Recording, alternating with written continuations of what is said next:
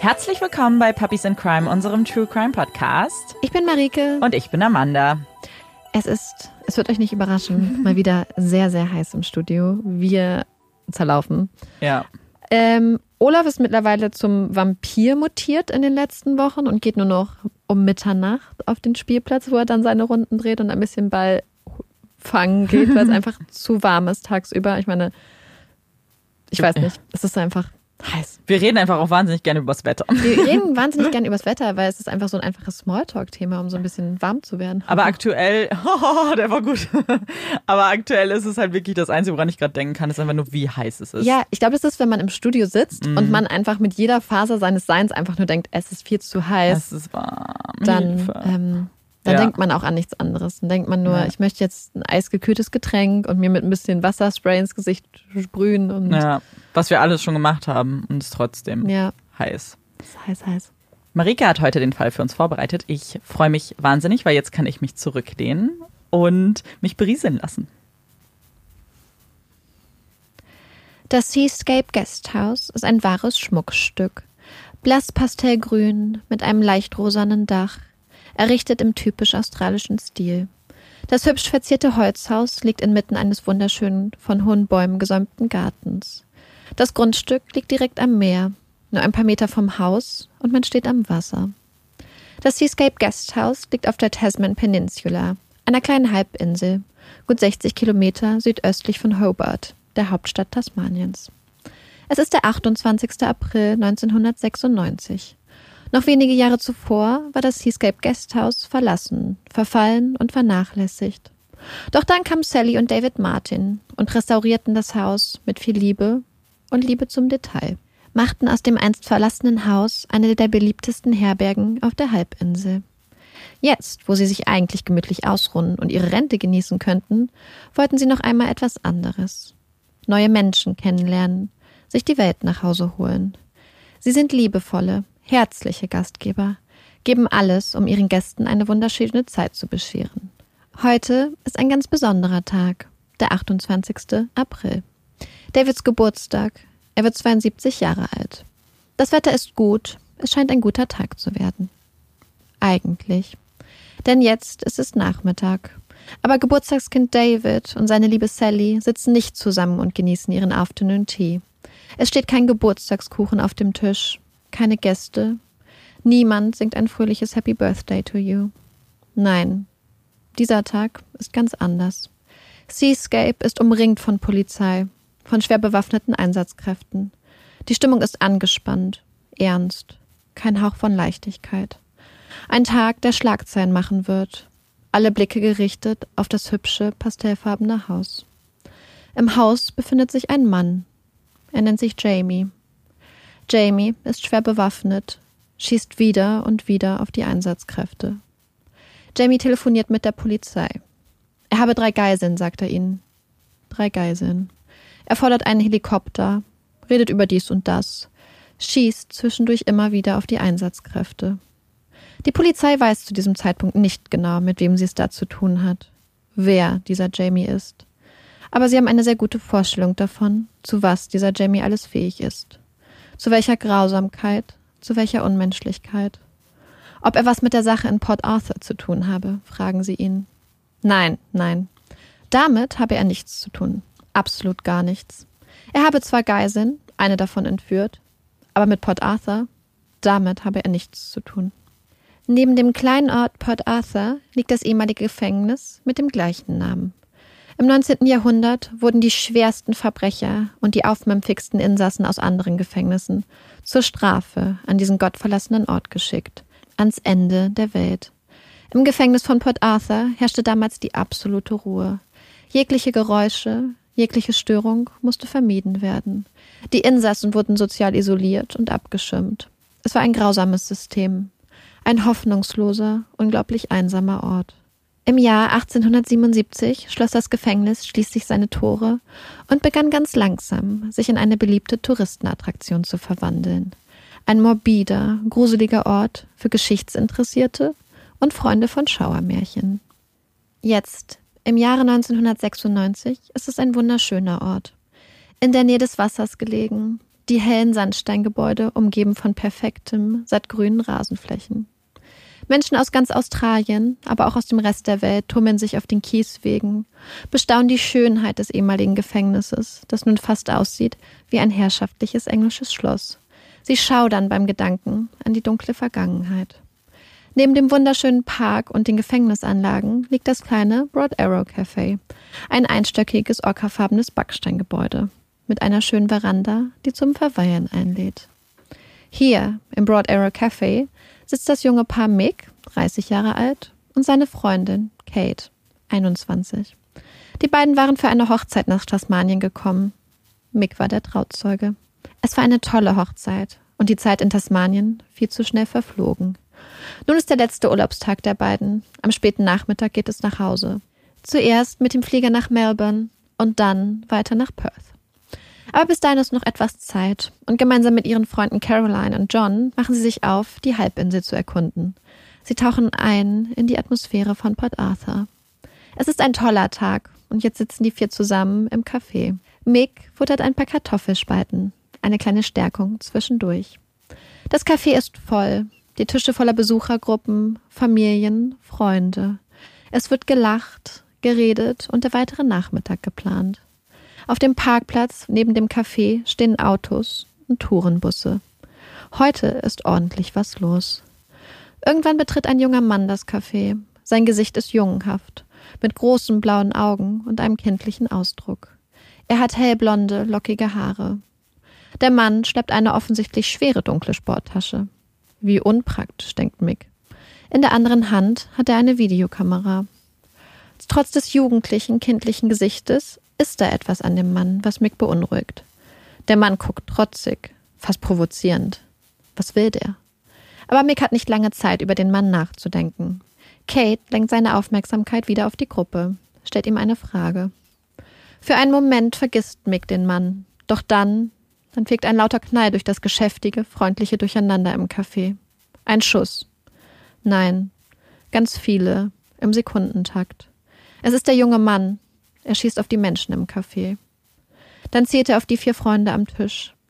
Mick will in Deckung gehen, doch er wird am Kopf getroffen. Kate liegt kaum einen halben Meter neben ihm.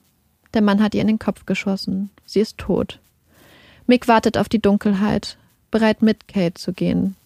Aber die Dunkelheit kommt nicht. Stattdessen Schüsse, Schreien, Wein. Schließlich zieht der Mann weiter, lässt einen Raum voller regungsloser Körper, voller Blut, voller Patronen zurück Dazwischen Menschen, die einfach nur da sitzen, unfähig, sich zu bewegen.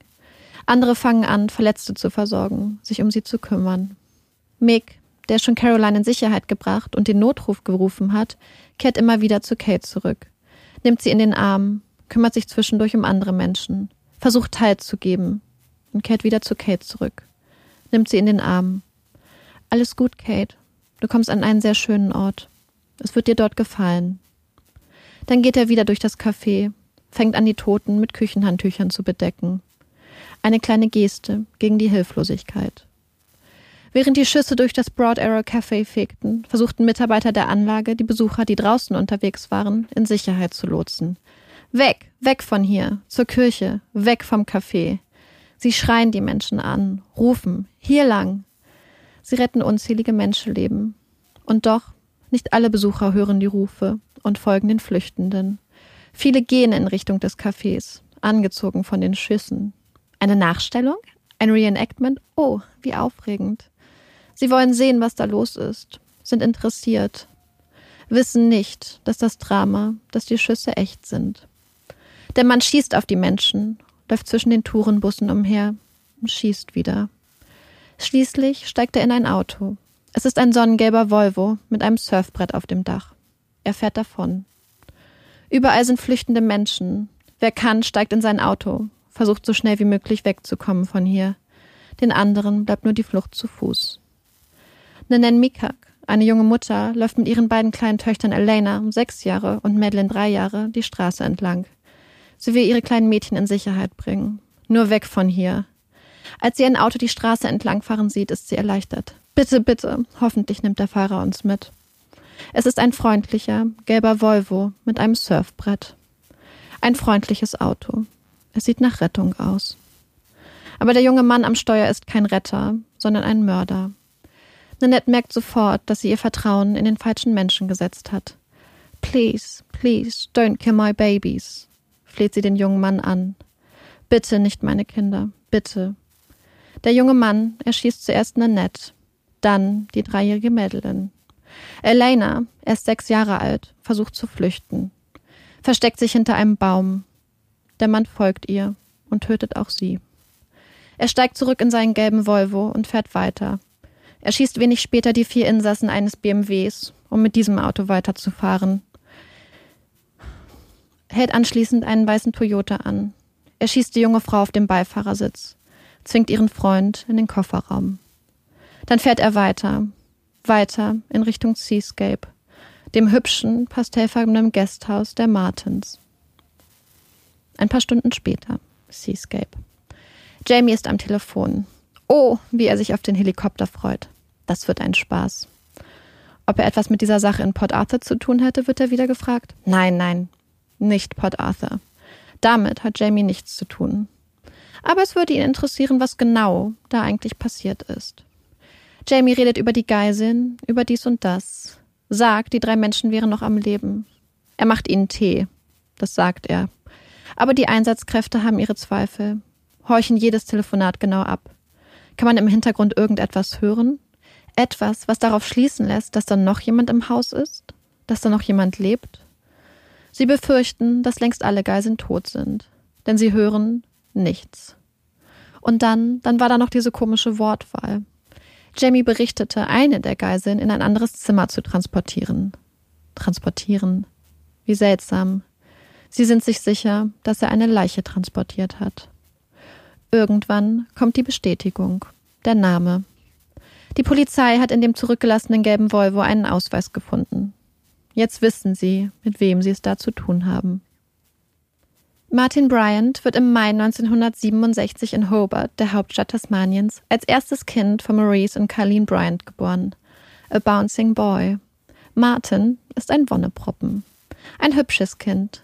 Er hat hellblonde, fast weiße Haare, ein offenes Gesicht und große, blaue Augen.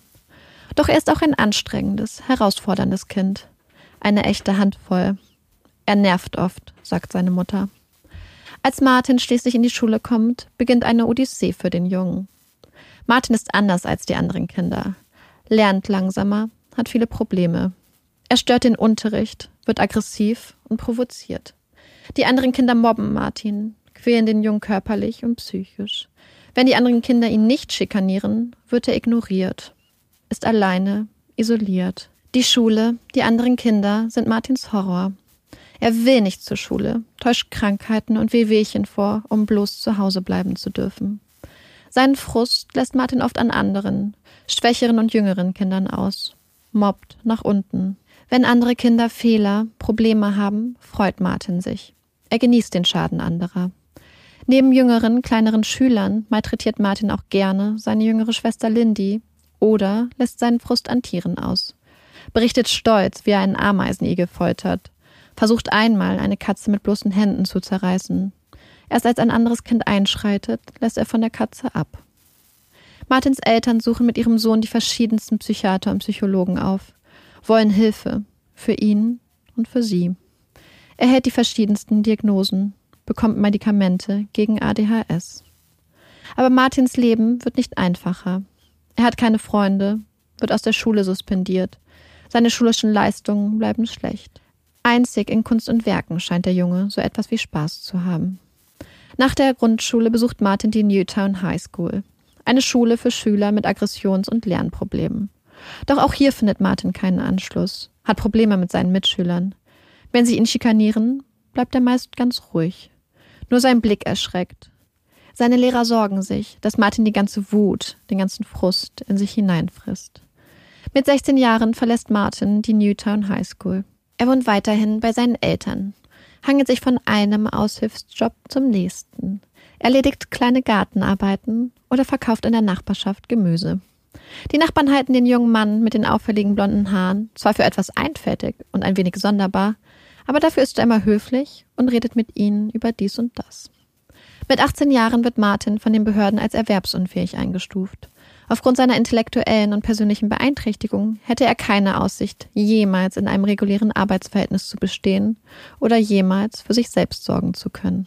Er könne weder lesen noch schreiben, sei komplett auf seine Eltern angewiesen. Ohne sie drohe dem jungen Mann die komplette Verwahrlosung, der komplette Verfall. Der zuständige Psychiater bescheinigt Martin eine Zukunft ohne Perspektive, ohne Erfolg und ohne Hoffnung. Während andere 18-Jährige ausziehen, eine Ausbildung oder ein Studium anfangen oder die Welt bereisen, hat der 18-jährige Martin nur den offiziellen Bescheid, dass aus ihm nichts mehr wird. Endstation. Er erhält von nun an eine kleine Erwerbsunfähigenrente, bessert sie weiterhin mit kleinen Aushilfsjobs auf.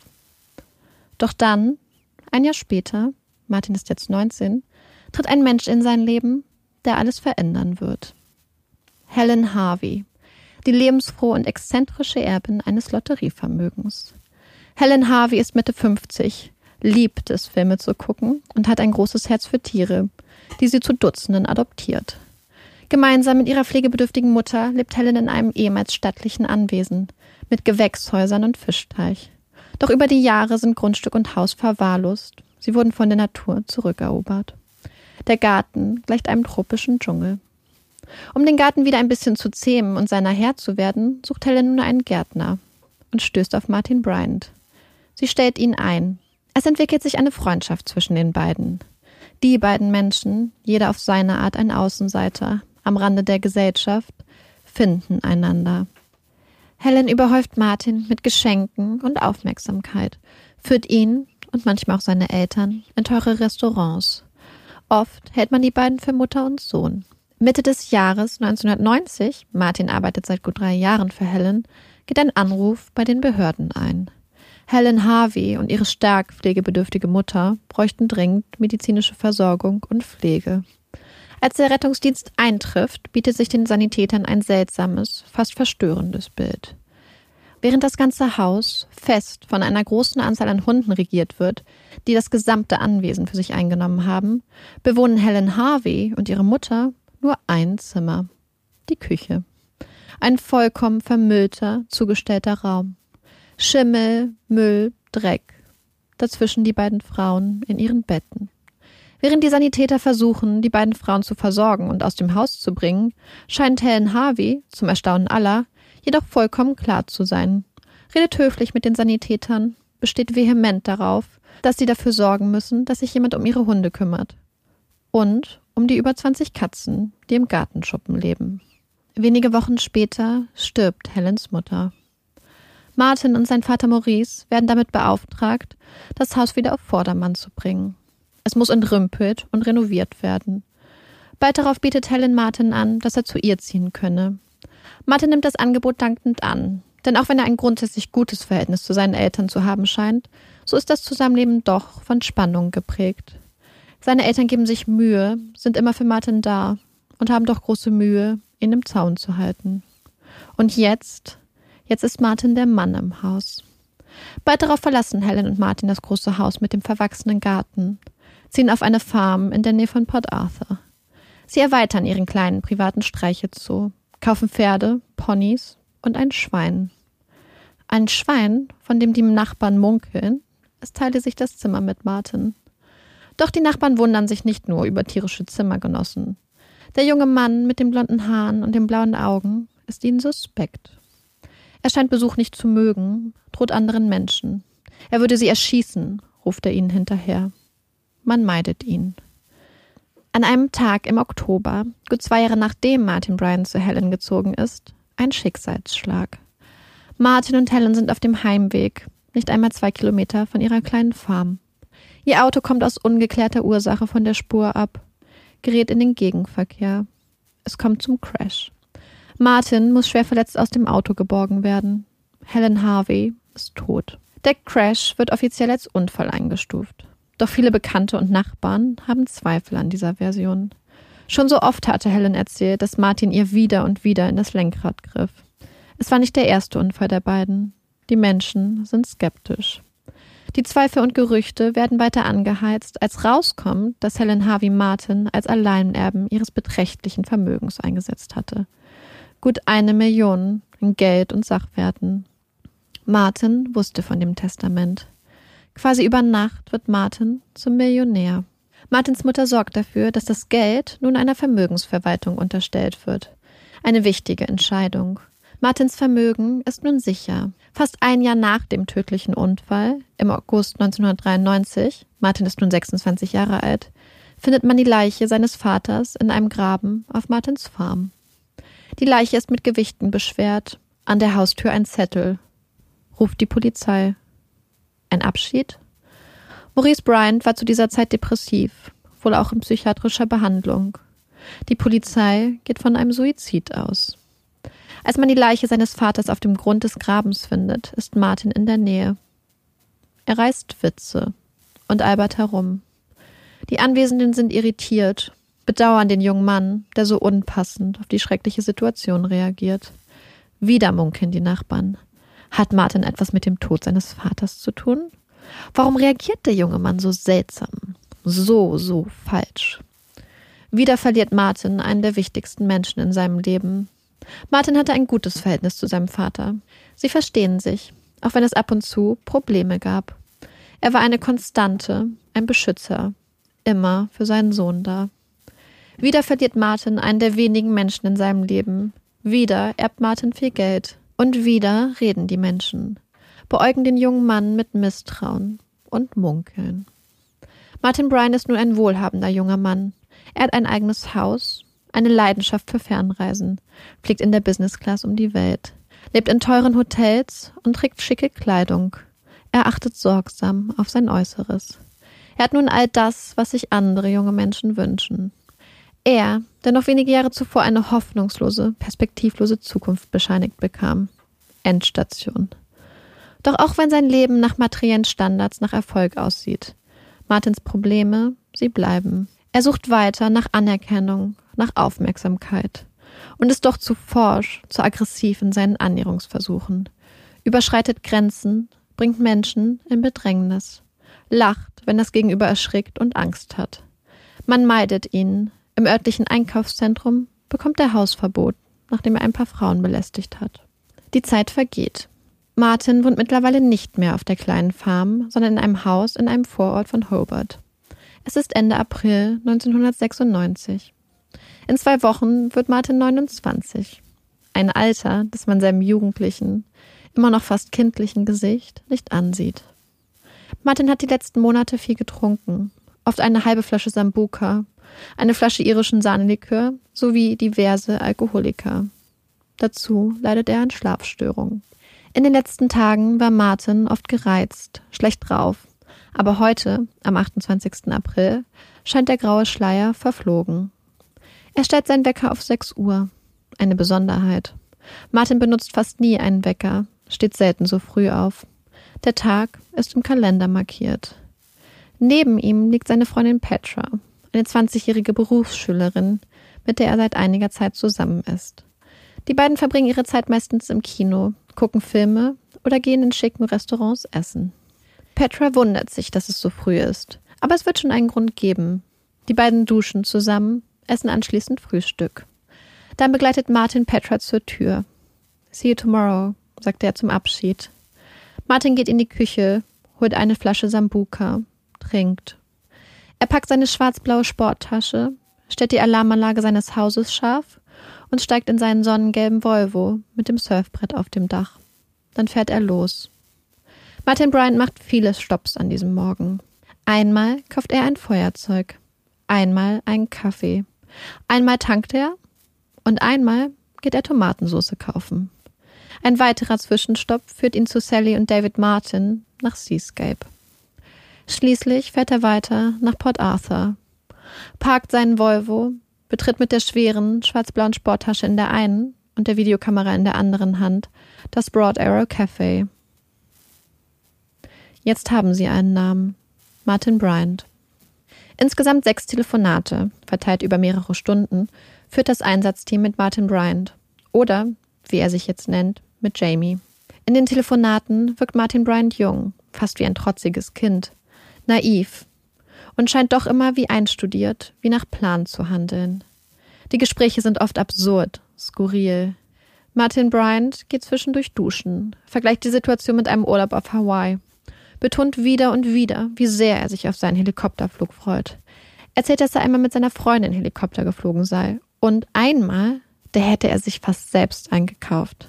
Das hat nicht geklappt. Sehr ärgerlich. Aber du glaubst nicht, wie viele Bücher ich über Helikopter habe. Das glaubst du nicht so viele.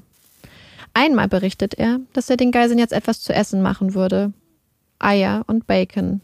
Ein anderes Mal macht er ihnen eine Tasse Tee. Tee für die Toten. Die Polizei ist sich sicher, dass da niemand mehr lebt. Das letzte Telefonat findet um neun Uhr abends statt. Danach Funkstille. Die Batterie des schnurlosen Telefons, das Martin Bryant zur Kommunikation benutzt, ist leer. Er scheint nicht zu wissen, dass man es zum Laden einstecken muss. Die Zeit vergeht. Seit Stunden sind die Einsatzkräfte auf den Beinen, beobachten, analysieren, halten die Stellung, werden aus dem Haus beobachtet und haben gleichzeitig die Augen des ganzen Landes auf sich.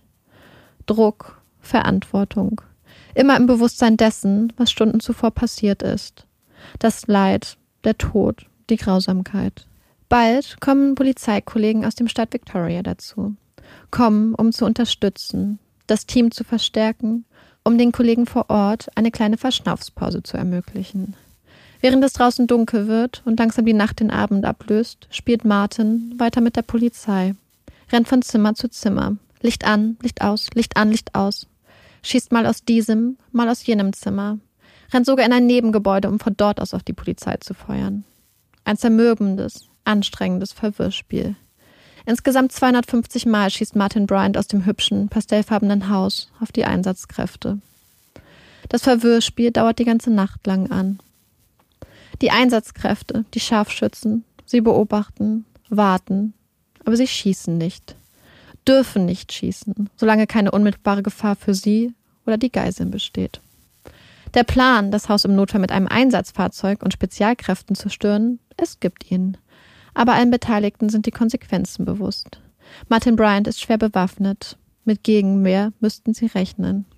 Die Einsatzleiter gehen davon aus, dass ein Drittel der Männer den Einsatz nicht überleben würden. Es ist eine Option, eine Karte, die niemand ziehen möchte. Also warten. Es ist anstrengend. Der Morgen dämmert. Es ist fast acht Uhr, als plötzlich Schüsse durch die Ruhe knallen.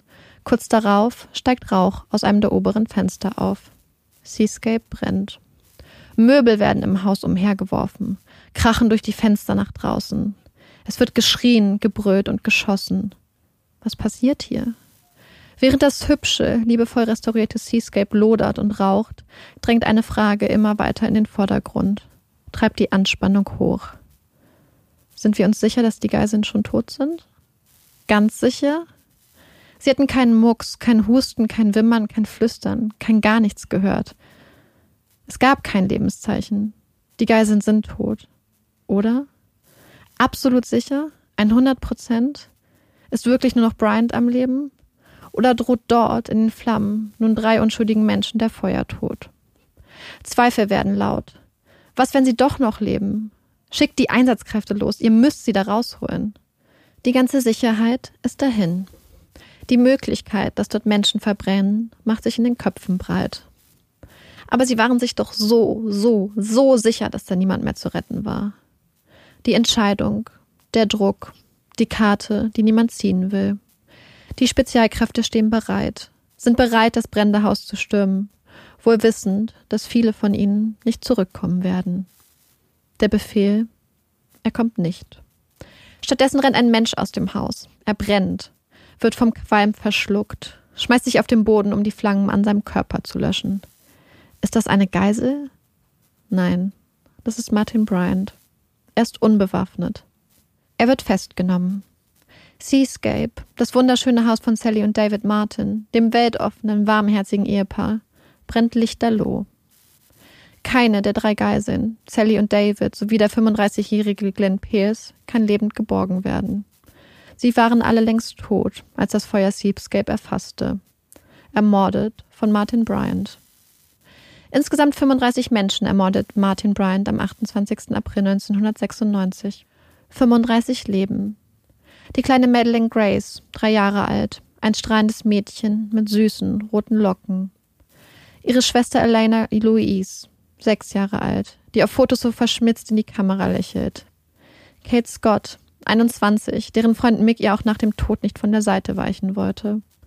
Es sind Töchter und Söhne, Schwestern, Brüder, Ehepaare, die eine große Liebe, der beste Freund, Mütter, Väter, die geliebten Großeltern, das Mädchen mit den großen Träumen.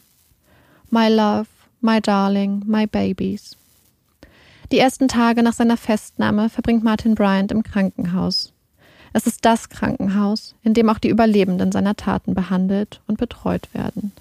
Eine Zerreißprobe, die die Menschen im Krankenhaus an ihre Grenzen bringt. Dass Martin Bryant überhaupt medizinisch versorgt wird und dann auch noch hier, für einige Menschen unvorstellbar.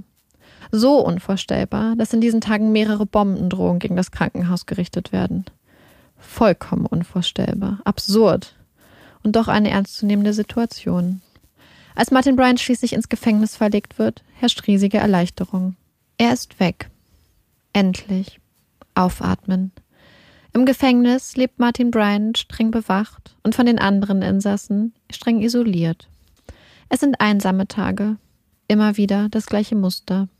Nur die Vernehmungen mit der Polizei und die Besuche seiner Mutter und seines Anwalts bieten ein bisschen Kontakt, ein bisschen Abwechslung.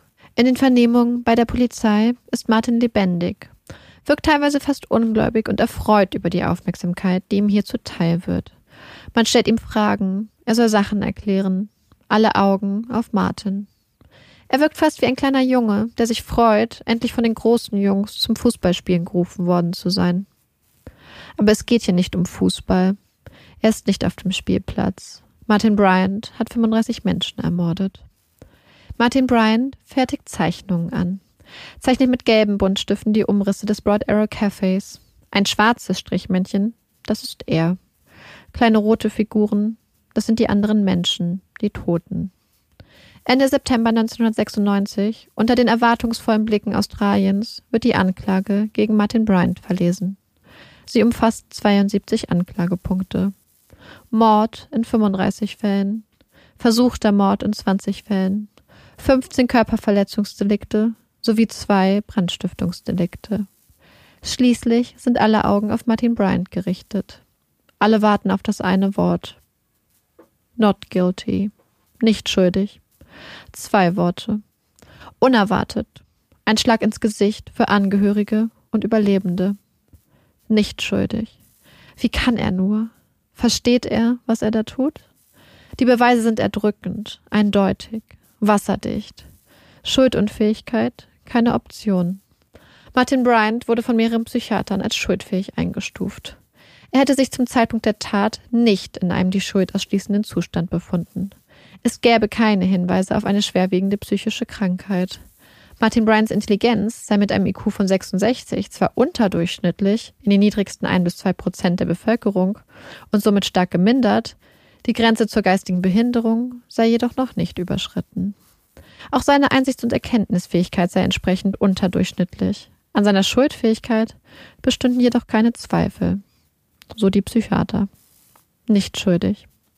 Die verbleibenden Menschen in seinem Leben, seine Mutter und sein neuer Anwalt, haben nun ein Ziel, Martin muss auf schuldig plädieren. Sein Anwalt versucht auf Martin einzureden, appelliert an seine Eitelkeit. Martin ist es stets wichtig, dass niemand ihn für dumm, für zurückgeblieben hält.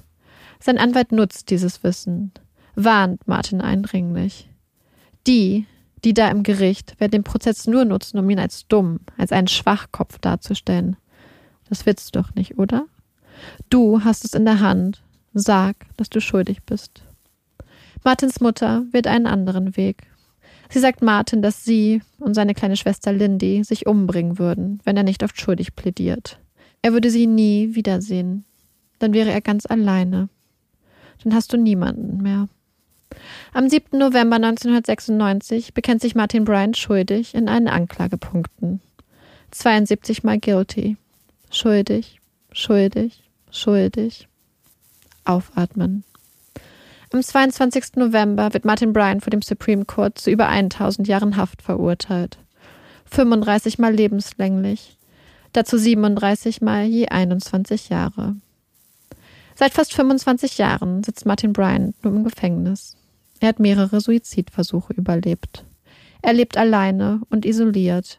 Die ehemals auffälligen blonden Locken trägt er kurz. Aus blond ist grau geworden. Sein Gesicht ist aufgedunsen. Der junge Mann von damals kam zu erkennen. Aber wir wollen die Erzählung hier nicht mit Martin Bryant beenden. Denn die Geschichte des 28. April 1996 ist nicht nur die Geschichte des Täters. Es ist die Geschichte so vieler Menschen und eine Geschichte voller Menschlichkeit, voller Güte. Es ist die Geschichte der Menschen im Broad Arrow Café, die füreinander da sind, sich in den Armen halten, erste Hilfe leisten, sich kümmern und einander Kraft geben.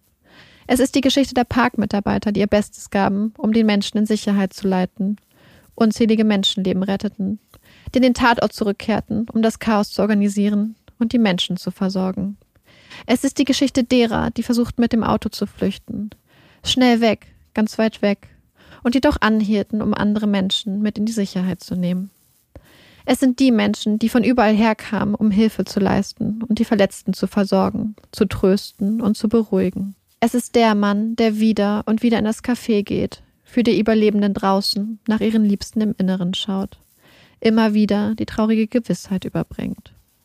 Es ist die Geschichte der brillanten und unermüdlichen Arbeit von Einsatz- und Rettungskräften, von Ärztinnen, Krankenpflegern und Sanitäterinnen, von freiwilligen Helfern, es sind die Menschen aus Australien und der ganzen Welt, die Blumen schicken, Schokolade, die die Krankenhausteams mit Essen versorgen. Es ist das medizinische Fachpersonal aus anderen Städten, das Zeit und Kraft spendet, nach Hobart fliegt, um ihre Kollegen vor Ort zu unterstützen. Es sind Briefe, geschrieben von Kindern am anderen Ende der Welt. Es ist die Geschichte der Angehörigen und Überlebenden, von Ärzten und Ärztinnen, Pflegern, die die Kraft finden, in die Zukunft zu blicken und dafür zu kämpfen, dass sich so etwas wie in Port Arthur nicht noch einmal wiederholt. Die Druck auf die Politik ausüben, den Waffenbesitz in Australien stärker zu reglementieren. Und es sind die kleinen Gesten, die kleinen Momente. Hier ein Auszug aus einem Brief, den eine anonyme Frau aus Kanada schrieb, die Jahre zuvor ihren Urlaub bei Sally und David Martin auf Seascape verbracht hatte stellen Sie sich zwei unglaublich rüstige, grauhaarige, neugierige, redefreudige und vertrauensvolle, großelterliche Gastgeber vor. Ihre Freundlichkeit war außergewöhnlich. Während ich auf das Bild blicke, wie Sally und ich auf der Veranda des meermuschelrosafarbenen Häuschens stehen, fühle ich, dass die schrecklichen Umstände ihres Todes nicht ohne ein persönliches Andenken bleiben sollten.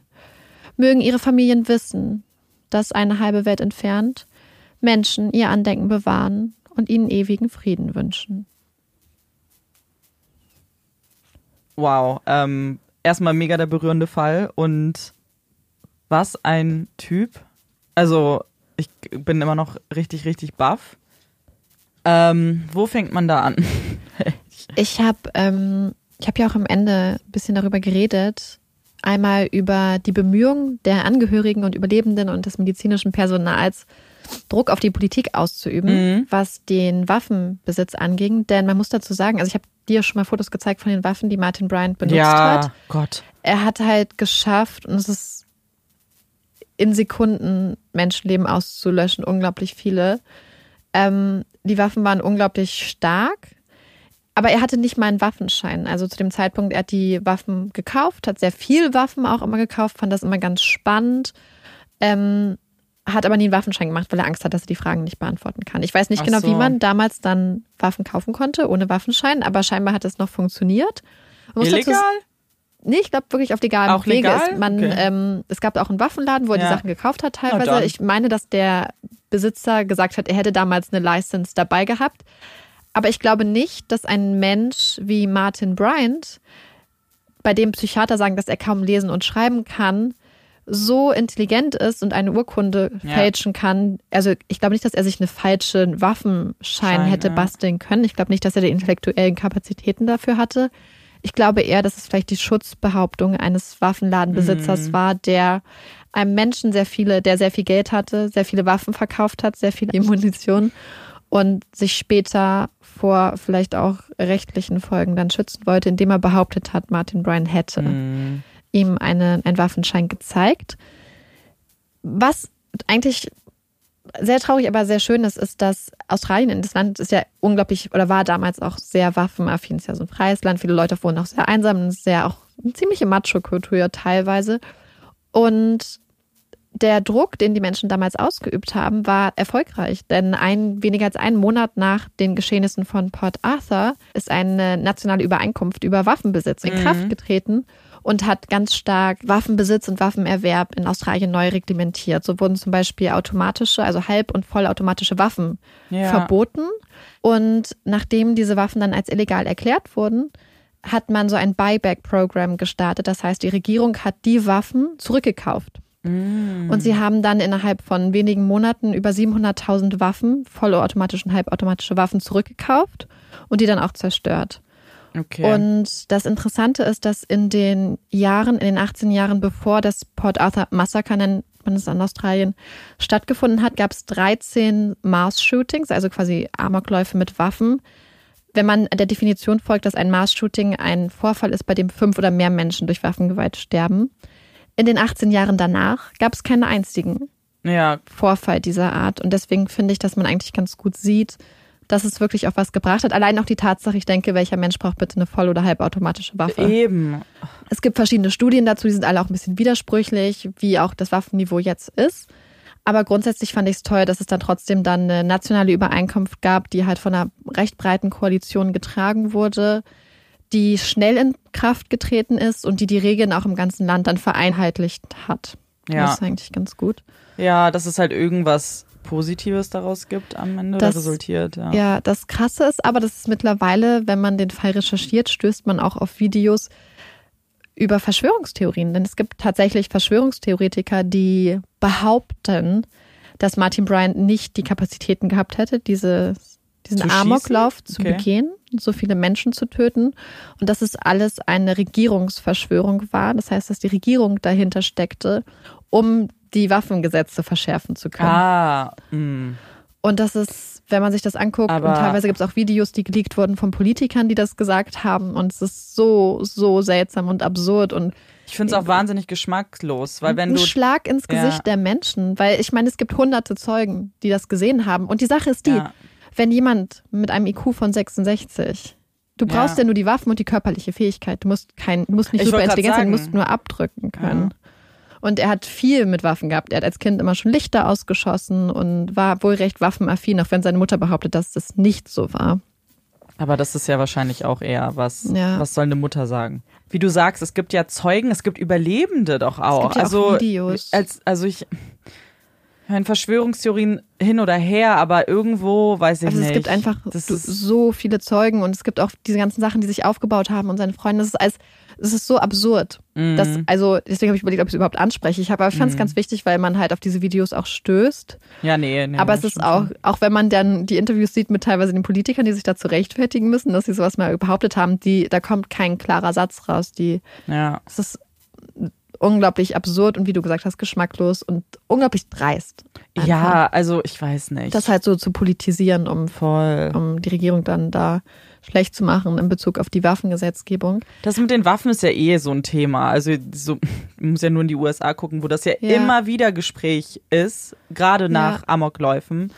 Und eigentlich ist es ja, wie du gesagt hast, wenn man sich die Statistiken anguckt, ist es ja vielleicht ein Beispiel dafür, dass es doch helfen könnte, das zu verschärfen. Ja, auch einfach allein die Tatsache, dass man so unglaublich wirkungsvolle Waffen ja, aus dem Verkehr zieht. Man so, müsste halt irgendwo mal ansetzen. Ja, und ich fand es toll, dass es da auch so schnell passiert ist. Mhm. Und ähm, dann die nächste Sache, die in dem Fall, also in dem Fall muss man sagen, dass ganz viele Sachen zusammengekommen sind, die eigentlich dafür gesorgt haben, dass die Stadt und auch zum Beispiel das Krankenhaus unglaublich gut und wirklich brillant, ich habe das Wort brillant benutzt, ähm, auf die Situation reagieren konnten. Denn es sind ganz viele Zufälle zusammengekommen, dass so eine ganz krasse Reaktion darauf stattfinden konnte. Denn das Royal Hobart äh, Hospital, also das Krankenhaus, in das die Verletzten eingeliefert werden sollten, hatte erst zwei Tage vor dem Amoklauf ihre, ihren Notfallplan überarbeitet. Das heißt, mhm. sie hatten monatelang alles überholt, überarbeitet, mhm. perfektioniert, hatten ganz viele Leute damit einbezogen und zwei Tage vorher war es dann fertig. Ach, wie cool. Und dann war es so, dass die dann auch gleich gesagt haben, okay, setzen wir diesen Code in Gang oder nicht, weil erstmal die Informationen natürlich noch ein bisschen vage waren, was passiert, haben den Code in Gang gesetzt und es funktionierte alles unglaublich fließend und perfekt und Leute haben gesagt, es war so gut organisiert, dass sie fast das Gefühl hätten, es wäre nicht echt, sondern nur eine Übung. Ja. Weil es einfach so gut lief. Die Krankenhausangestellten haben es halt geschafft, innerhalb von 80 Minuten das Krankenhaus fertig oder vorzubereiten. Mhm. Als die ersten Verletzten eingeliefert wurden, waren fünf Operationssäle bereit, Ja. einsatzbereit. Man hatte 60 Betten leer gemacht und bereitgestellt und das war halt innerhalb von 80 Minuten hat das ganze, Ja. Also das, ich gerade sagen, das ganze Krankenhaus darauf reagiert. Cool. Am gleichen Tag war da der Chef der Chirurgie, der Chefarzt, bei einem Training, bei einer Fortbildungsmaßnahme in der Nähe, wo genau solche Vorfälle besprochen wurden, wo quasi Ja. auch trainiert wurde, wie reagiert man bei einem Mass-Shooting, bei einem Amoklauf. Und bei diesem Training waren ganz viele Kollegen aus ganz Australien, die dann noch vor Ort waren und dann direkt helfen konnten. Ach, bei krass, der ja. Rettungssanitäterstelle war an dem Tag ein Training. Das heißt, es waren 18 Freiwillige vor Ort, die zufällig noch da waren, Mhm. dann gleich eingesetzt werden konnten. Es gab einfach unglaublich viele Zufälle Ja, genau. Die ja dafür Zufall, gesorgt haben, dass es so krass gut lief. So gut, dass halt danach viele ähm, Krankenhäuser auch weltweit dafür, also dann angefragt haben, ob sie diesen Code Brown hieß, der Notfallplan, Mhm. Dann übernehmen könnten als Beispiel dafür, dass es halt so gut geklappt hat. Richtig, richtig cool. Aber ja, einfach auch Glück halt für dann Ja. die, die da behandelt wurden. Wobei, als du erzählt hast, wie Menschen damit umgegangen sind, dass er dort behandelt wurde, war ich ja schon auch ein bisschen wütend. Es ist so, okay, da wird ein Massenmörder Ja. behandelt und du bist so sauer, dass du einen weiteren Ein- Massenmord androhst, Genau dem das. Krankenhaus, das die Verletzten behandelt. Und ich meine, natürlich darfst du diesen Menschen in dem Moment hassen, weil er so eine grausame Tat begangen hat. Aber faktisch muss ihm ja auch irgendwie Erste Hilfe zustehen. Er bleibt ja ein Mensch. Sowieso, du wirst so. ja auch noch, also Also, Also- da weiß ich nicht, wenn man da anfängt zu diskutieren und wie du sagst, nicht nur zu sagen, hey, ich gönne nicht, dass er jetzt Ja. behandelt wird, sondern also dann auch die anderen Leute, die ja wirklich dringend da ihre Hilfe benötigen und wahrscheinlich auch Leute, die damit gar nichts zu tun haben, weil es einfach ein Krankenhaus ist.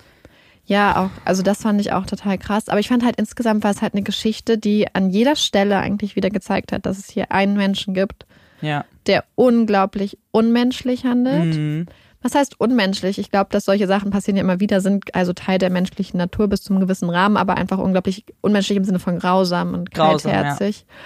Und dann trotzdem, dass aber die Menschen insgesamt halt so positiv und so ähm, Ja. ja so toll darauf reagiert haben, im Sinne, dass es natürlich die schlimmsten Schicksalsschläge sind, die man sich vorstellen kann, aber was dafür Kooperation, Zusammenarbeit und Zusammenhalt geherrscht hat.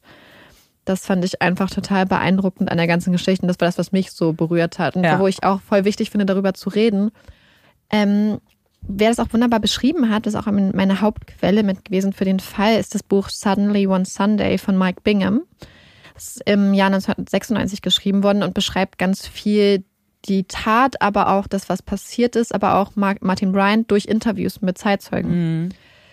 Was man dazu aber sagen muss, ist, oder zumindest hatte ich das Gefühl beim Lesen, dass es natürlich sehr kurz nach der Tat geschrieben worden. Ich glaube, dass wenn so eine Sache geschieht und man die Menschen dann nach ihren Erfahrungen und ihren Erinnerungen zu dieser Person fragt, dass die Erinnerungen ganz stark im Lichte dessen stehen, Ja. was passiert ist.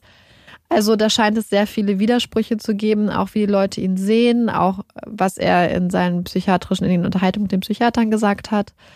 Was ich ganz interessant fand, ist, dass er wenige Wochen, also er ist ja mit seiner Freundin Petra, mit der er zusammen war, als die Tat geschah, ist er immer ganz viel ins Kino gegangen, hat Filme geguckt. Und wenige Wochen davor ist er aus einem Film rausgegangen, weil er es zu gewalttätig fand. Obwohl er insgesamt solche Actionfilme, wo viel geschossen wurde, ganz Krass. toll fand. Ja. Und dann kurz vorher sagt er, nee, das ist mir zu krass. Und sein Lieblingsfilm war wohl mit Babe. Ein Schweinchen Okay. namens Babe zum Beispiel. Und das fand ich so absurd, dann diese, ja, es ist halt so ein richtiger Kinderfilm. Mhm. Sein, sein Lieblings, also er war auch sehr musikaffin, sein Lieblingsmusik war einmal Cliff Richard, aber halt auch der Soundtrack von Lion King. Ja. Und ich finde es so krass, weil ich glaube, ganz viele Leute und mir ging es genauso, haben halt voll viel Probleme, so einen kindlichen Charakter mit der Tat zusammenzubringen und das Wie und Wo und Warum zu verstehen und diesen super komplexen Mensch, der halt Opfer von Mobbing, von Ja. Misshandlungen ist, aber gleichzeitig das Gleiche weitergibt, dann irgendwie in einer Person zu vereinen.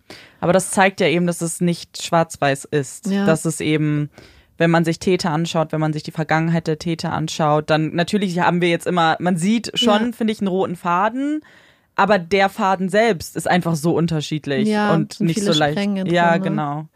Ja, auch warum er zum Beispiel Sally Mart, also Sally und David Mhm. Martin, die Seascape hatten, ähm, der hat sie wahrscheinlich schon am Morgen des Tages umgebracht. Man geht davon aus, dass er ins Haus gegangen ist, den beiden, die, also es ging um so eine Farm, er wollte immer eine Farm von den beiden kaufen. Sie Mhm. haben halt immer abgelehnt und dann sind sie wohl, haben sich darüber gestritten oder haben abgelehnt, Ja. hat er sie wohl an dem Morgen schon getötet und ist dann später wiedergekommen. Aber war immer, hatte immer wohl das Gefühl, dass die Menschen gegen ihn sind, dass er der Gute ist und dass all die anderen böse sind und sich nicht für ihn interessieren und Ja, Gleichzeitig wollte er aber immer Aufmerksamkeit, aber war dann auch so seltsam und das ist teilweise so schwer zu beschreiben, weil es einfach so viele Ja. Vorfälle auch gab. Ähm, aber sonst auch sein Psychiater hat es eigentlich ganz gut zusammengefasst. Er meinte, natürlich suchen die Menschen jetzt nach einer einfachen Antwort, warum Ja. das passiert ist. Aber er glaubt, es war einfach eine, so ein Zusammentreffen aus mentaler Verfassung, Persönlichkeitsstörungen, ganz vielen Zufällen, Frust und Möglichkeiten, die sich einfach so kumuliert haben und sich dann darin dann ja quasi ergossen haben. Aber ich fand es auch so schwer, das zu verstehen, dass das dann einfach ein Mensch ist, der dann auch einen IQ von 66 hat, mhm. ganz stark an der Grenze einer geistigen Behinderung ist, wohl die Einsichtsfähigkeit eines, ich glaube, elf- oder zwölfjährigen wurde gesagt, Mhm. hat. Und das hat für mich schon ein bisschen die Frage der Schuldfähigkeit aufgeworfen. Das habe ich auch überlegt, weil ich weiß nicht. Auch wie du, als du das Gespräch beschrieben hast mit ihm und mit Ja. dem Helikopter, das ist alles das war so, so. absurd. Der hat halt immer davon geredet, oh, ich habe so viele Bücher Ja. und ich fliege so gerne Helikopter. Wir haben mal, wir sind mal Helikopter geflogen und da habe ich aber 35 Euro dafür ausgegeben. Ja. Und hat so seltsame Sachen gesagt und auch in den Gesprächen mit der Polizei, in den Aufnahmen, er sieht halt teilweise, also ich glaube, dass er teilweise auf Situationen, die für ihn anstrengend und schwer waren und vielleicht über seine intellektuelle Einsichtsfähigkeit hinausgehen, manchmal überfordert war Mhm. und dann unpassend reagiert hat. Vielleicht zum Beispiel auch beim Tod seines Vaters. Ja. Ich kenne das sogar von mir, dass wenn mir Sachen gesagt wurden, die zum Beispiel mich überfordern, emotional, dass ich dann manchmal unpassend reagiere. So zum Beispiel früher habe ich manchmal einfach dann angefangen zu grinsen, weil es ich so gar nicht wusste Nee, und dann ist es ja. automatisch passiert. Und das hat er ja ganz oft dargestellt, dass er so ein komplettes Fehlverhalten in Bezug auf die Angemessenheit von Reaktionen irgendwie gezeigt hat. Ja, aber weil er wahrscheinlich die Situation als solche Ja. nicht begriffen hat und nicht Ja. fassen konnte irgendwie. Also ich denke schon, dass der IQ auch eine Rolle hier spielt. Ja. Also Ich meine, bei uns liegt die Strafmündigkeit bei 14 Jahren. Die Sache ist die, es wäre für ihn wahrscheinlich so oder so mhm. darauf hinausgelaufen. Ja. Ach, ich weiß nicht, es ist einfach so. Ähm, interessant ist noch, dass sein Anwalt, sein erster Anwalt hat das Mandat niedergelegt, Mhm. nachdem er not guilty plädiert hat, weil er wohl davon ausgegangen war, dass er schuldig Ja. plädieren würde.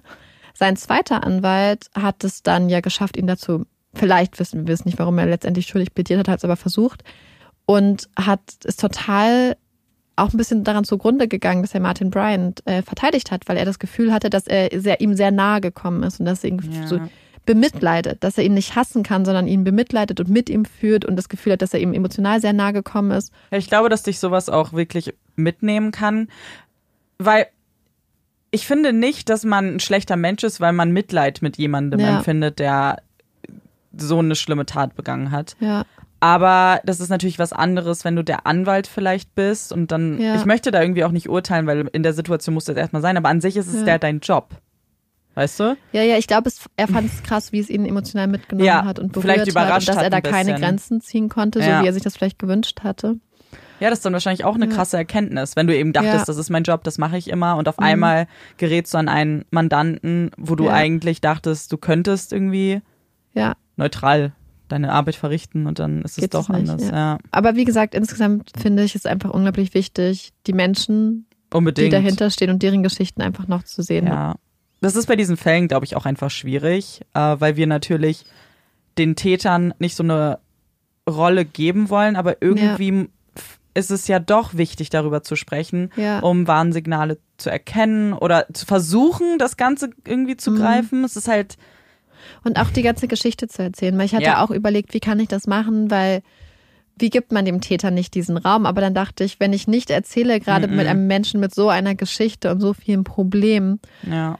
Wird man der Geschichte auch nicht gerecht. Und du wirst den Opfern auch nicht gerecht, wenn du diese Sachen aussparst. Mhm. Und ähm, ja, aber das, Amanda und ich hatten nämlich drüber geredet, weil ich so ein bisschen Ja. Angst hatte, den Fall zu machen und ihm Raum zu geben. Ja. Was ja, Und was wir selbst ja, eigentlich nicht möchten, aber wie Ja. du sagst, man muss die ganze Geschichte erzählen und ich finde, man muss dann auch einfach differenzieren können, das haben wir jetzt schon so oft gesagt, aber nur weil man irgendwie versucht, Mhm. einen Blick in seine Kindheit zu werfen und vielleicht mitzufühlen, dass da jemand ist, der auch sehr viel Leid und Mobbing Ja. erfahren hat, ändert an der Tatsache, dass er diese Tat begangen hat, ja nicht. Ja. Es ist aber nun mal, das so war es aber nun mal. Also. Weiß ich nicht. dazu sollte man vielleicht auch sagen, dass er wohl bis heute keine Reue gezeigt hat. Ja. Ich glaube, Hm. dass er intellektuell und vielleicht emotional nicht in der Lage ist, Reue zu empfinden, weil er nicht diese. aber meinst du, weil Kinder, wenn du jetzt sagst elf und zwölf, Mhm. ich glaube schon, dass die auch Reue empfinden Man geht aber auch davon aus, dass er eher ähm, eine bestimmte emotionale Tiefe nicht besitzt. Okay, Und eher oberflächliche Emotionen empfindet, wenn überhaupt. ja. Und so, dass er vielleicht dieses Konzept gar nicht versteht. Das fand ich auch ganz gut formuliert. Das hat jemand geschrieben, wenn er irgendwann mal an diesen Punkt kommt, wo er wahrscheinlich erklären würde, warum er das gemacht hat, Mhm. wäre das wahrscheinlich gar keine Erklärung, weil er so selbstreflektierend gar nicht sein kann. Er Nee, kann das glaube ich auch nicht. sich und seine Emotionen und diese Grundlagen, Ja. das ist selbst für, für ausgebildete Psychologen und Psychiater wahrscheinlich kompliziert, aber ein Mensch mit äh, solchen starken Defiziten in diesem Mhm. emotionalen und intellektuellen Bereich wird wahrscheinlich eigentlich gar nicht die Kapazitäten haben, Mhm. das richtig zu analysieren und auch erklären zu können. Nee, da, das glaube ich auch nicht. Ja. Bevor wir äh, weitermachen, habe ich noch eine Sache vergessen, die wollte ich eigentlich ins Ende reinschreiben. Das habe ich aber ähm, aufgrund von Umständen, die wir nachher vielleicht noch erläutern werden, vergessen. Denn als die ganze Belagerung von Seascape losging, dass die Polizei da aufgekreuzt ist, ist auch durch irgendein Unglück einer der Polizisten in einem der Gra Gräben gelandet, die um das Grundstück rum sind und war dann da alleine in diesem Graben. Mhm. Und er konnte nicht weg, weil in dem Moment, in dem er quasi aus dem Rahmen rausgegangen wäre, wäre er halt in freier Ja. Schussbahn gewesen. Und sein Kollege hatte noch quasi die Wahl, so bringe ich mich in Sicherheit oder gehe ich zu meinem Kollegen in den Graben und hat sich sein Funkgerät geschnappt und ist zu seinem Kollegen in den Graben gesprungen, wo einfach super viele Blutegel waren. Das war halt super eklig und die Ja. beiden waren dann aber acht Stunden zusammen. Und ich finde es halt auch wieder so eine Krass, Geschichte, mhm. dass er hätte sich in Sicherheit bringen können und er hat sich gesagt, nein, ich gehe zu meinem Kollegen und die beiden waren dann da zu zweit und da mussten sich natürlich überlegen, so, was machen wir im Zweifel? Okay, im Zweifel rennen wir schießend auf ihn zu, weil egal was wir machen, wir Mhm. kommen eh nicht weg, weil er einfach viel schwerer bewaffnet ist. Ja. Und dann, als es dann irgendwann Nacht wurde im Schutze der Dunkelheit, konnten die beiden dann in Sicherheit gebracht werden, in dem Sinne, dass sie dann halt ähm, in der Dunkelheit da wegkriechen konnten Ja. über 200 Meter. Und ich fand aber diese Geschichte eigentlich noch ganz schön, weil es wieder ein Beispiel dafür ist, wie viele Menschen da auch ihr eigenes Leben aufs Spiel gesetzt haben, um andere nicht im Stich zu lassen oder bei anderen zu sein. ja, das sind immer diese Geschichten, die einen dann so berühren, wenn du Ja, erstmal hörst, wie viele Opfer es gab, aber dann auch wie viele das dann überlebt haben und die einzelnen Geschichten. Ich glaube, das finde ich Ja. immer so wahnsinnig bewundernswert, wenn Ja. jeder damit, ja. deswegen ist das vielleicht eine ganz schöne kleine Ja, Geschichte noch zu dem Fall, um mit einem nicht ganz so traurigen Gefühl da jetzt rauszugehen. ja. Und wir haben ja noch etwas, was wir immer machen, damit wir alle nicht mit einem traurigen Gefühl rausgehen. Und zwar haben wir unsere Puppy Break. Yay! Ich habe die Puppy Break vorbereitet. Ich wurde inspiriert durch TikTok. ja, ich bin immer noch bei TikTok. Und da gibt es ja diverse Challenges und manche involvieren auch Hunde. Und eine finde ich ganz besonders süß und von der habe ich Marike auch sofort erzählt und meinte, wir müssen das mal mit Olaf machen. Wir haben es jetzt noch nicht gemacht. Aber es geht um die Challenge, dass man quasi ein Kuscheltier nimmt und dem ganz besonders viel Aufmerksamkeit schenkt und dann zu schauen, wie der Hund eben darauf reagiert. Und die meisten sind eigentlich ganz witzig, weil die kommen direkt an und möchten dann mindestens das gleiche Maß an Aufmerksamkeit haben. Und dann habe ich ein bisschen recherchiert und geguckt, okay, gibt es denn vielleicht Studien dazu, wie sieht das aus bei Hunden und Eifersucht? Und natürlich wurde das erforscht und Hunde können tatsächlich genauso eifersüchtig sein wie wir Menschen. Und wie das getestet wurde, finde ich auch besonders spannend. Forscher haben 36 Hunde ausgewählt, und da waren 14 unterschiedliche Rassen auch vertreten und haben eben das Verhalten studiert. Zum einen haben sie die Hunde einfach ignoriert, also einfach einen Menschen dahingestellt, der niemandem Aufmerksamkeit gegeben hat, also dem Hund nicht.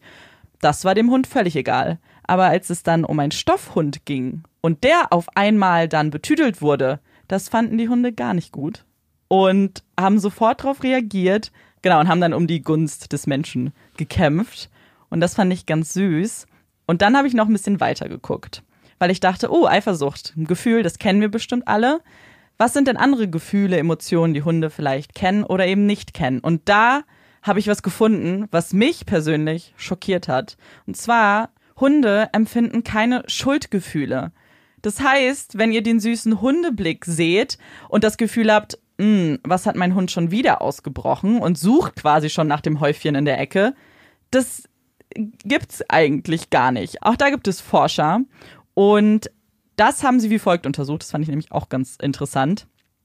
Sie haben unterschiedliche Hunde genommen und alle Hunde gleichermaßen getadelt, obwohl eigentlich nur ein Hund den Biscuit, also das äh, Leckerli gegessen hat. Und alle Hunde haben einfach exakt gleich reagiert sie schauen sich das so ein bisschen ab und wir haben ja schon in einer früheren Puppy Break erzählt, der Hundeblick ist ja auch etwas, was Hunde bewusst machen, um uns zu manipulieren. Das ist genau das gleiche mit den Schuldgefühlen und dem schuldigen Blick. Ist das nicht schlimm? Ich finde das sehr lustig. Ich habe ähm, Olaf guckt nämlich auch nicht so wirklich oft schuldig und ich dachte mhm. immer schon, ich habe einfach ein sehr frechen Hund scheinbar, der einfach gar keinen Moral, gar nicht, keine Moralvorstellungen hat. Aber jetzt weiß ich ja, dass das eigentlich auch der Normalzustand ja. des Hundes scheinbar Und ist. für mich ändert das, glaube ich, wie ich auf, in der Welt mich bewege, weil ich liebe diese Videos, die es immer gibt, wo man schon am Blick sieht, dass der Hund irgendwas gemacht hat und dann siehst du das zerfledderte Kissen irgendwo rumfliegen und die Federn überall und denkst dir, der war's. Oder manchmal, wenn es zwei oder drei Hunde sind und man rausfinden möchte, wer war's denn nun. Jetzt bin ich so enttäuscht. Ja, vielleicht ist es dann einfach genau der Hund, der am sensibelsten auf die Dominanz des Herrchens dann ja, reagiert. Ja, genau, genau. Oh nein. Das macht mich traurig. Aber eigentlich auch nicht, weil es ist auch einfach super süß. Und dann mache ich eigentlich direkt weiter mit unseren Empfehlungen der nächsten Kategorie. Und ich habe mal überlegt, was kann ich euch empfehlen? Und dann ist mir eine App eingefallen, die ich mir wieder runtergeladen habe nach langer Abstinenz. Und zwar geht es um Pokémon Go. Hatte ja einen riesengroßen Hype vor Jahren und da habe ich es schon geliebt. Und jetzt dachte ich mir, ich guck noch mal. Vielleicht ist es ja noch mal was. Und ich muss sagen, ich finde es immer noch richtig, richtig cool. Also alle da draußen, die am Anfang in, bei dem Hype teilgenommen haben und dann einfach irgendwann nicht mehr gespielt haben, so wie ich. Ich würde es euch echt empfehlen, noch mal reinzugucken, weil sie haben einige Sachen auch geändert. Es sind natürlich jetzt deutlich mehr Pokémon da, die man auch nicht mehr kennt aber die sind trotzdem ganz süß auch zum Teil. Deswegen finde ich es nicht ganz so schlimm. Und jetzt haben sie so ein paar Features geändert wegen Corona, weil jetzt musst du nämlich nicht mehr so lange laufen, bis deine Eier schlüpfen. Das geht jetzt doppelt so schnell.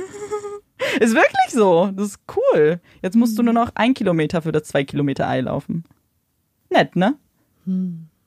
Deswegen, meine Empfehlung ist Pokémon Go. Wer das sowieso spielt und nie aufgehört hat, schreibt mir auf jeden Fall mal, welches Level ihr seid und welches Team ihr seid.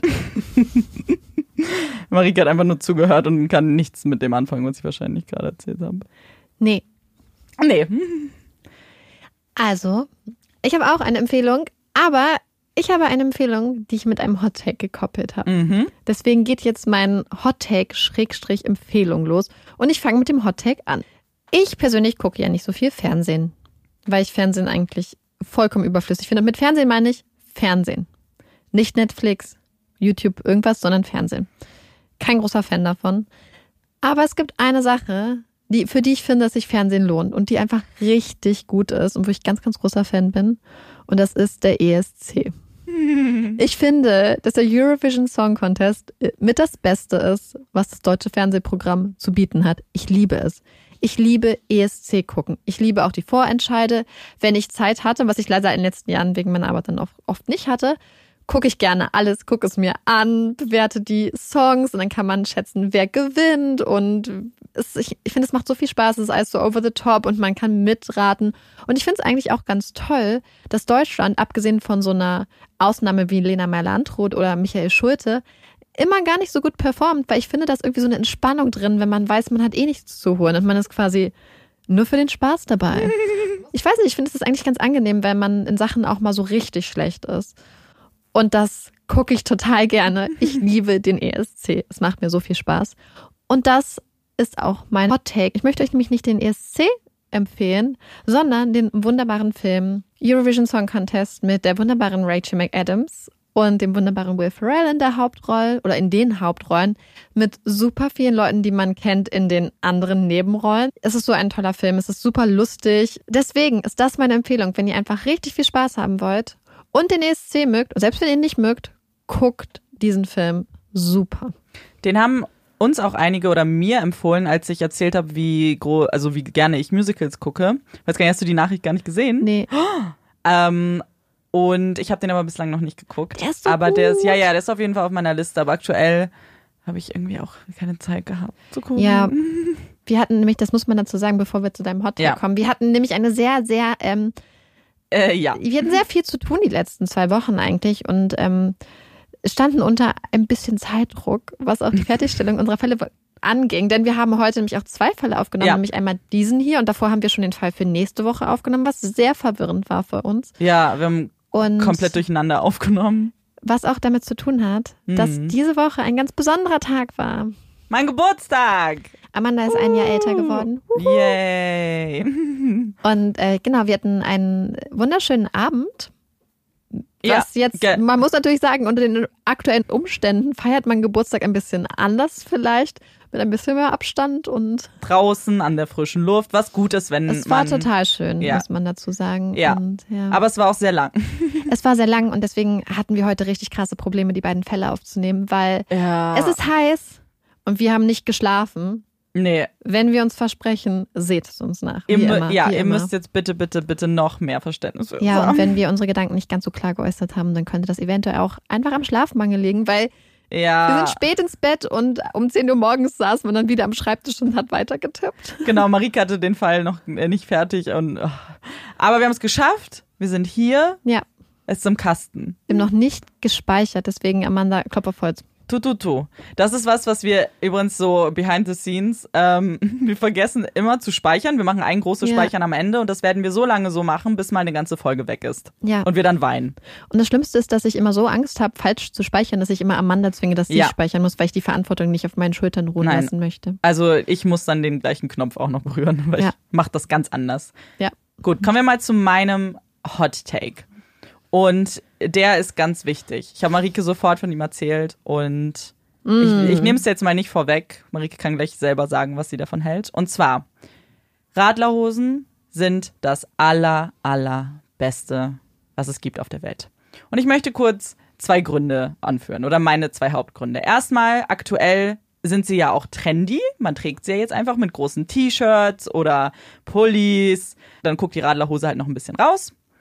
Und das finde ich mega cool und mega entspannt und sehr, sehr lässig. Aber, und so habe ich sie schon lange getragen, ich trage Radlerhosen immer unter Kleidern und Röcken, weil wer etwas breitere Oberschenkel hat oder so gebaut ist einfach, dass die Oberschenkel aneinander reiben, kennt den Struggle, wenn es alles reibt und dann, vielleicht ist das too much information, aber wund wird.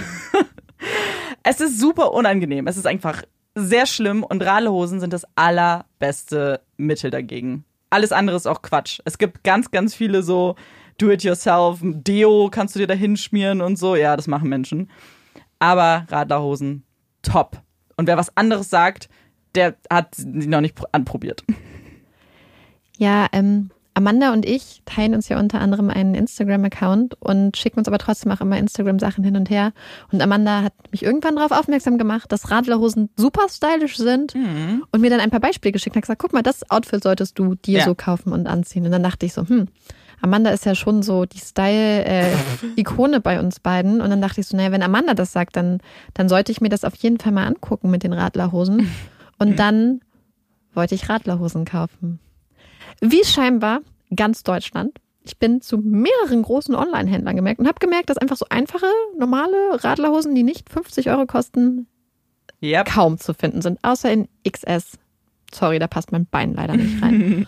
und dann habe ich gesucht und gesucht und jetzt habe ich tatsächlich eine Radlerhose gefunden, die äh, einigermaßen, ähm, ja, man sich leisten konnte und ich bin total verliebt. Was für eine tolle Sache. Ich habe die seit meiner Grundschulzeit nicht mehr getragen, aber jetzt denke ich nur noch so, ich möchte nur noch in Radlerhosen Ja. leben, weil sie sind richtig vielseitig. Und. Radlerhosen ist wirklich das So Beste. bequem. Das Gute daran ist, dass sie trendy sind. Okay, jetzt sind sie gerade ausverkauft, aber es gibt sie tendenziell wieder.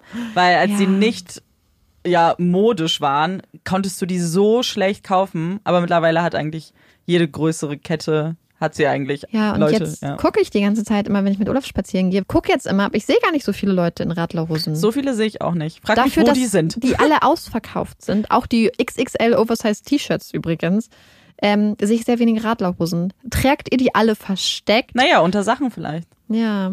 Ja, also, wir sind sehr gespannt, was ihr dazu sagt, zu unseren Hot Takes, wie ihr zum ESC steht und zu Radlerhosen. Ja, also so wie der Bestellstatus ist, müsstet ihr alle eigentlich große Radlerhosen-Fans sein. Ja. Oder einer bunkert alle. Ja, ich sogar einmal, ich wollte eine bestellen und während ich sie bestellen wurde, ist sie mir vor der Nase weggekauft worden. Das war die letzte in der Größe. Da hast du dich mit irgendwem ge gestritten um die Radlerhose. Ey, ich war so richtig demotiviert. Ja, das glaube ich. Dann habe ich erst mal einen Tag, wollte ich dann gar nichts mehr bestellen. Und dann am nächsten Tag. Drei Tage später. Ja, drei Tage Trauer. Ich hatte mich so, ich dachte so, ich brauche es gar nicht erst versuchen. Es Es, ist nicht. unmöglich. Nein. Ah, Ja. Ihr merkt, äh, wir sind dramatisch unterwegs. wir sind dramatisch unterwegs. Es ist sehr spät. Mm, Und immer noch heiß. Sehr, es ist so heiß. ja, Wir sind, ähm, ich freue mich auf den kühlen Nachhauseweg. glaube ich dir. Ich weiß nicht, wie kühl es ist. Ehrlich gesagt, glaube ich. Ja, ich habe auch extra einen Pulli eingepackt. Ich glaube, das war eine richtig schlechte Idee. Nee, den wirst du nicht brauchen. Ja, aber er, ist, er passt so gut zu meiner Radlerhose. Und wir sind Ich habe ihn deswegen wirklich mitgenommen, weil ich dachte, das passt perfekt so ein gutes Outfit. Outfit. Olaf hat übrigens nichts gesagt.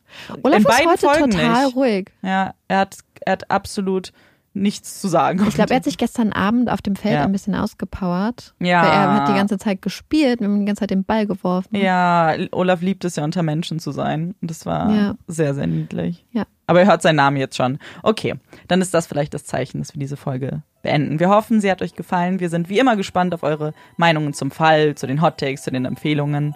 Und genau, ich bin Amanda Ich bin Marike. und das ist Puppies and Crime. Tschüss.